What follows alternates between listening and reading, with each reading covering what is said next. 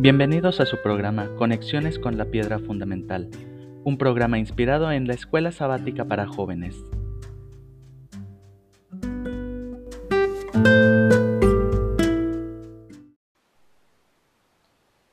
Hola mis nietecitos queridos, mis hijos preciosos, aquí su abuelo, listo para comentar con ustedes la lección número 4 de Conexiones con la Piedra Fundamental, la lección de jóvenes de la Escuela Sabática. Estamos en el cuarto trimestre de 2021. La lección de este trimestre se llama El Poder Supremo. Y la lección número 4 eh, se titula Amor y Servicio en Acción. Se trata de estudiar el deseado de todas las gentes, páginas 70 y 71, o sea, la vida de Jesús. Y eh, pues deseamos pedirle al Espíritu Santo que nos ayude para que este tema llegue a, sus corazones, a nuestros corazones, a, los corazones de mucha gente que lo escuche. Eh, y vamos para adelante con la lección 4, Amor y Servicio en Acción. La nota tónica del sermón profético de Jesús en Mateo 24, en la tarde-noche del martes, a sus cuatro discípulos en el Monte de los Olivos, está dada por la advertencia velad, para ilustrar la importancia de la preparación para su segunda venida y estar atento, Jesús les relató seis parábolas, la del portero, la del padre de familia, la de los siervos fieles y los siervos malos, la de las diez vírgenes que nos enseña ser prudentes al tener un buen almacén de aceite para el tiempo de la espera, la de los talentos que nos anima a esperar sirviendo, y la de las ovejas y de los cabritos, que señala eh, la bondad como motivación para el servicio. Los cristianos no deben aguardar el retorno de su Señor sin hacer nada. Mientras esperan y velan, deben ocuparse en obedecer a la verdad y en trabajar fervorosamente en favor de otros. Tenemos el privilegio de no solo esperar la venida de Dios, sino de apresurarla. El miércoles de la Semana Santa, Jesús y sus discípulos se retiraron a Betania y el jueves hicieron la preparación para la Pascua durante el día y ya en la noche tuvieron la Santa Cena. Pero antes Jesús lavó los pies de sus discípulos para darles una lección de amor y servicio en acción. En esta lección estudiaremos la parábola de las ovejas y de los cabritos y el rito de humildad que tienen en común el tema del amor y del servicio en acción, en contraste con la traición de Judas y la indiferencia de quienes no quieren ver las necesidades ajenas. Eh, así es que tenemos un muy buen tema de estudio el día de hoy. Eh, y el versículo, el versículo de San Mateo 25, 40 dice, el rey les responderá, les aseguro que todo lo que hicieron por uno de mis hermanos, aun el más pequeño, por mí lo hicieron. Y en Filipenses 2, del 5 al 8, dice, la actitud de ustedes, el espíritu con el que sirvan, debe ser como el de Cristo Jesús, quien siendo por naturaleza Dios, tomó la naturaleza de siervo y humildemente fue a la cruz.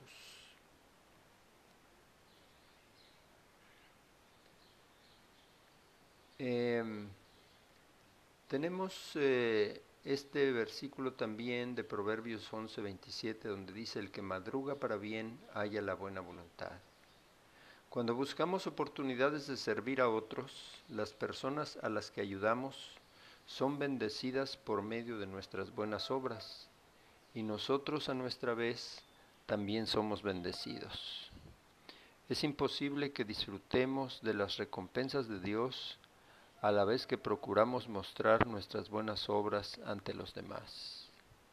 Si al realizar servicio comunitario nuestro objetivo es solo mejorar nuestro currículum para que parezca más atractivo ante un potencial empleador, entonces nuestros motivos se ven contaminados.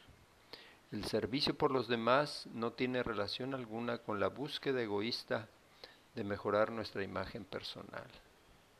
¿Cuál es tu actitud hacia el servicio? ¿Cómo puedes servir a los demás de manera desinteresada? ¿Qué beneficios trae la tarea de servir a los demás? En el libro Deseo de todas las gentes, que espero que eh, hayan podido leer en esos dos capítulos, eh, en la página 593 dice, aquellos a quienes Cristo elogia en el juicio pueden haber sabido poca teología, pero albergaron sus principios. Por la influencia del Espíritu Divino, fueron una bendición para los que lo rodeaban. Aunque ignorantes de la ley escrita de Dios, oyeron su voz hablarles en la naturaleza e hicieron las cosas que la ley requería. Sus obras son evidencia de que el Espíritu de Dios tocó su corazón y son reconocidos como hijos de Dios. Eh, tenemos aquí la historia eh, tomada del octavo tomo de las bellas historias de la Biblia en la página 187. Se llama Pasaporte al Cielo, la parábola de la bondad desconocida.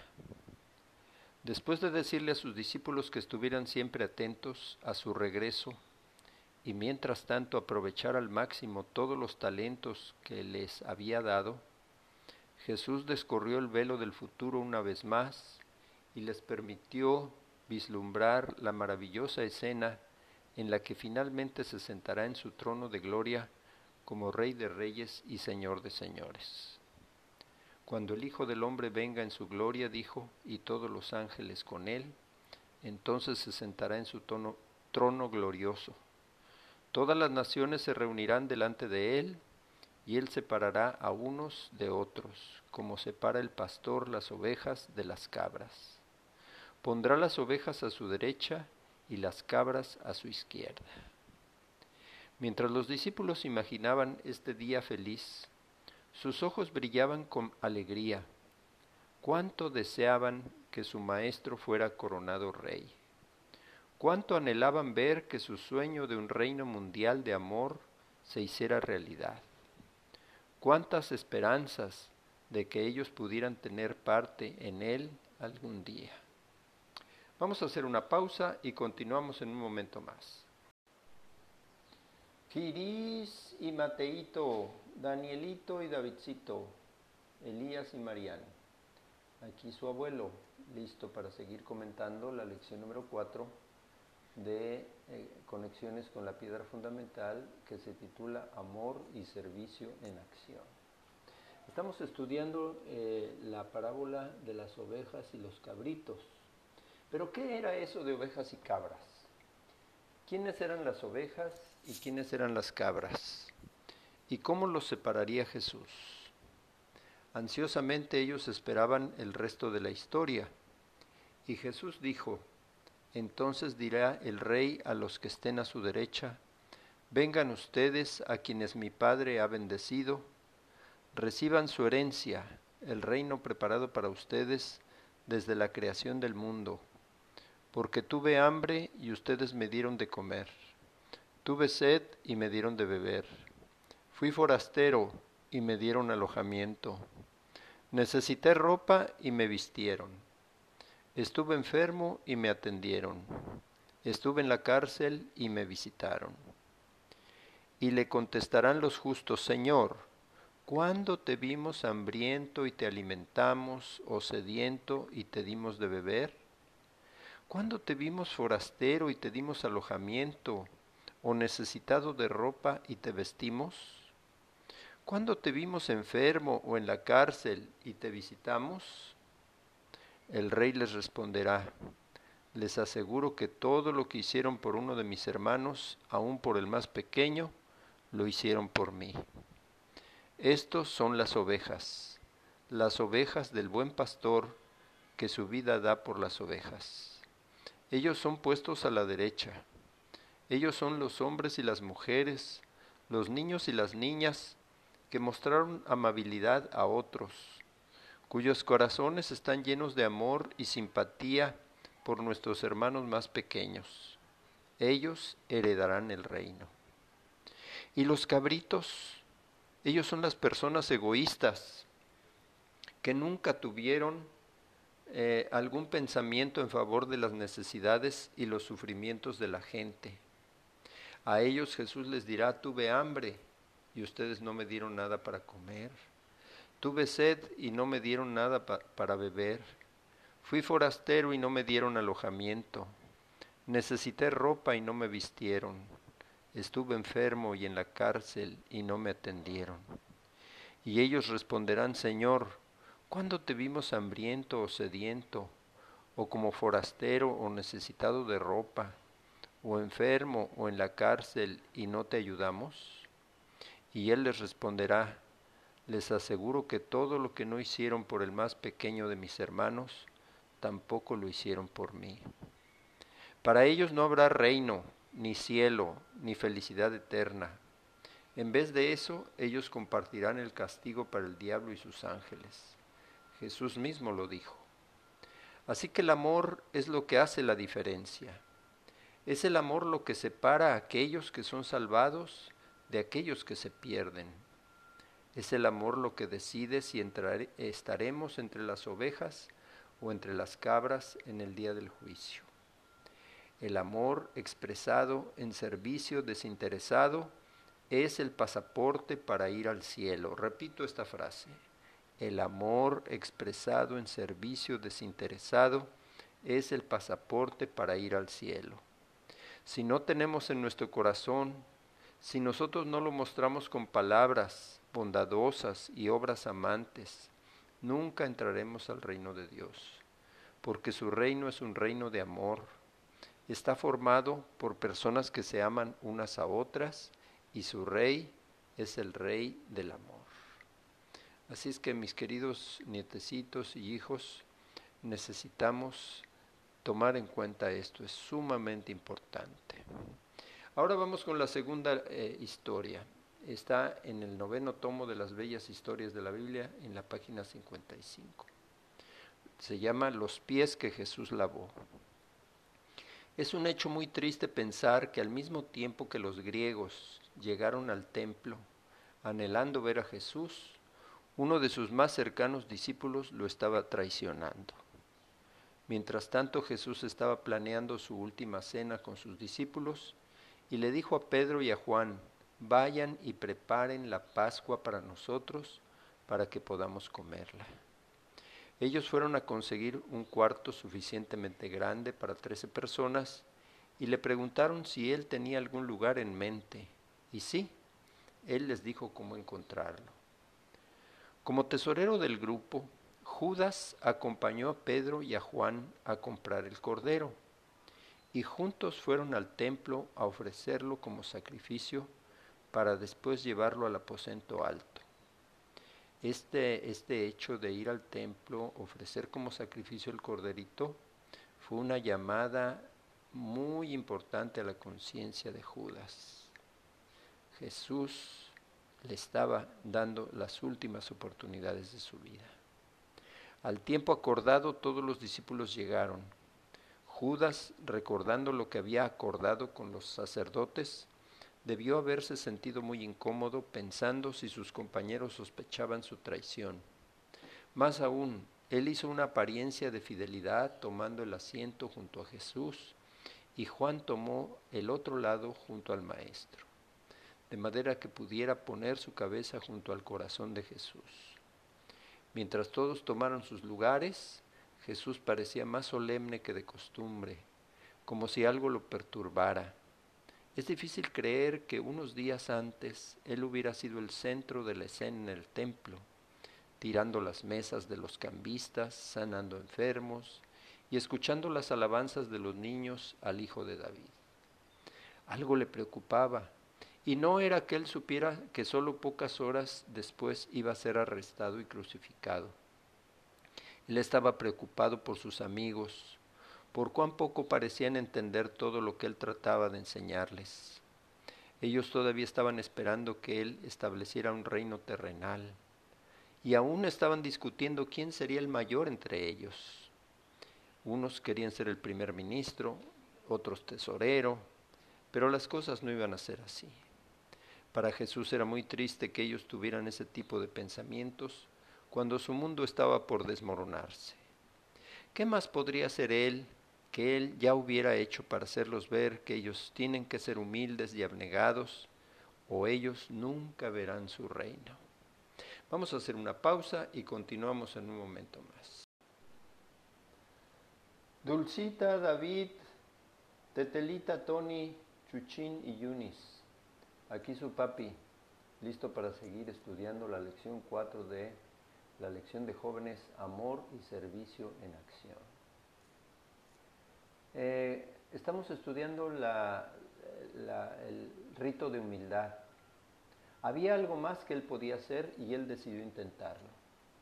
Levantándose de su canapé, tomó una toalla, agua en un lebrillo y empezó a lavar los pies de los discípulos, probablemente empezando con Judas, quien estaba sentado junto a él.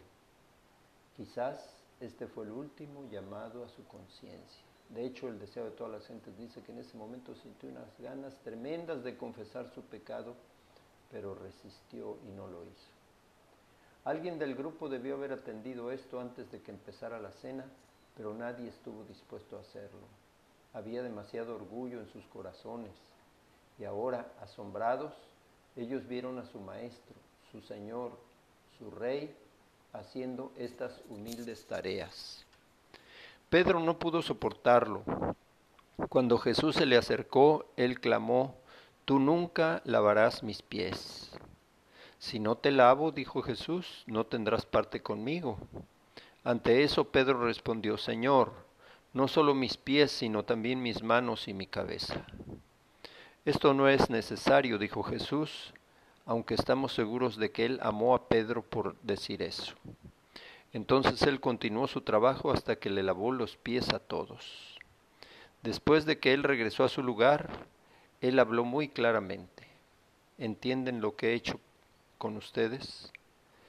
Ustedes me llaman maestro y señor y dicen bien porque lo soy. Pues si yo, el Señor y el Maestro, les he lavado los pies, también ustedes deben lavarse los pies los unos a los otros. Les he puesto un ejemplo para que hagan lo mismo que yo he hecho con ustedes. Entonces mirándolos ansiosamente, él dijo muy solemnemente, ciertamente les aseguro que ningún siervo es más que su amo, y ningún mensajero es más que el que lo envió. ¿Entienden esto? Dichosos serán si lo ponen en práctica. Esa fue la lección más dura que Jesús alguna vez enseñó la más difícil de recordar, la más difícil de seguir. Y quizás tú y yo necesitamos aprender esa lección. ¿Estás dispuesto a lavar los pies de alguien? ¿Aún los pies del Judas de tu vida? Qué tremenda, qué tremenda pregunta, ¿verdad? El servicio humilde se ve a menudo como un deber poco placentero, una obligación o un castigo. Y sin embargo Jesús enseñó que servir debe ser la forma de vida del cristiano. Servir a otros, sin embargo, no es un ideal teológico, es algo que el Espíritu Santo sugiere a todos, creyentes o no creyentes por igual. La hermana White nos dice que habrá mucha gente en el cielo que nunca abrió una Biblia, ni siquiera conoció a Dios, pero que obedecieron a sus conciencias y le ayudaron a la gente que les rodeaba. Jesús le enseñó a sus discípulos acerca del servicio humilde a través de una lección objetiva. El servicio no es sólo acerca de recolectar fondos. La condición de nuestros corazones no se mide por nuestro servicio de labios o nuestras posiciones teológicas, sino por nuestras acciones. ¿Cómo estamos tratando a los más vulnerables que nos rodean? Cuando vemos a alguien sufrir, ¿tratamos de aliviar el dolor? Déjenme decir la tesis de esta lección. Debemos cultivar el servicio abnegado como el de Jesús, basado en una fe que obra por el amor y purifica el alma, para desterrar de nuestra vida los prejuicios y las ambiciones mundanas y así poder aspirar a la vida eterna. Eh, las las necesidades de los objetivos para mis nietecitos. Entenderán que el servicio es una forma de vida, no una experiencia de vez en cuando. Sentirán que sus privilegios y responsabilidades hacia la gente vulnerable que les rodea. Elegirán escuchar al Espíritu Santo y buscarán oportunidades para servir. El servicio comunitario suele ser utilizado en los juzgados de Estados Unidos y Canadá como una condición especial para otorgar la libertad condicional. Si bien el castigo es parte de la razón de esta medida, tanto el acusado como la víctima y también la comunidad se ven beneficiados por ella.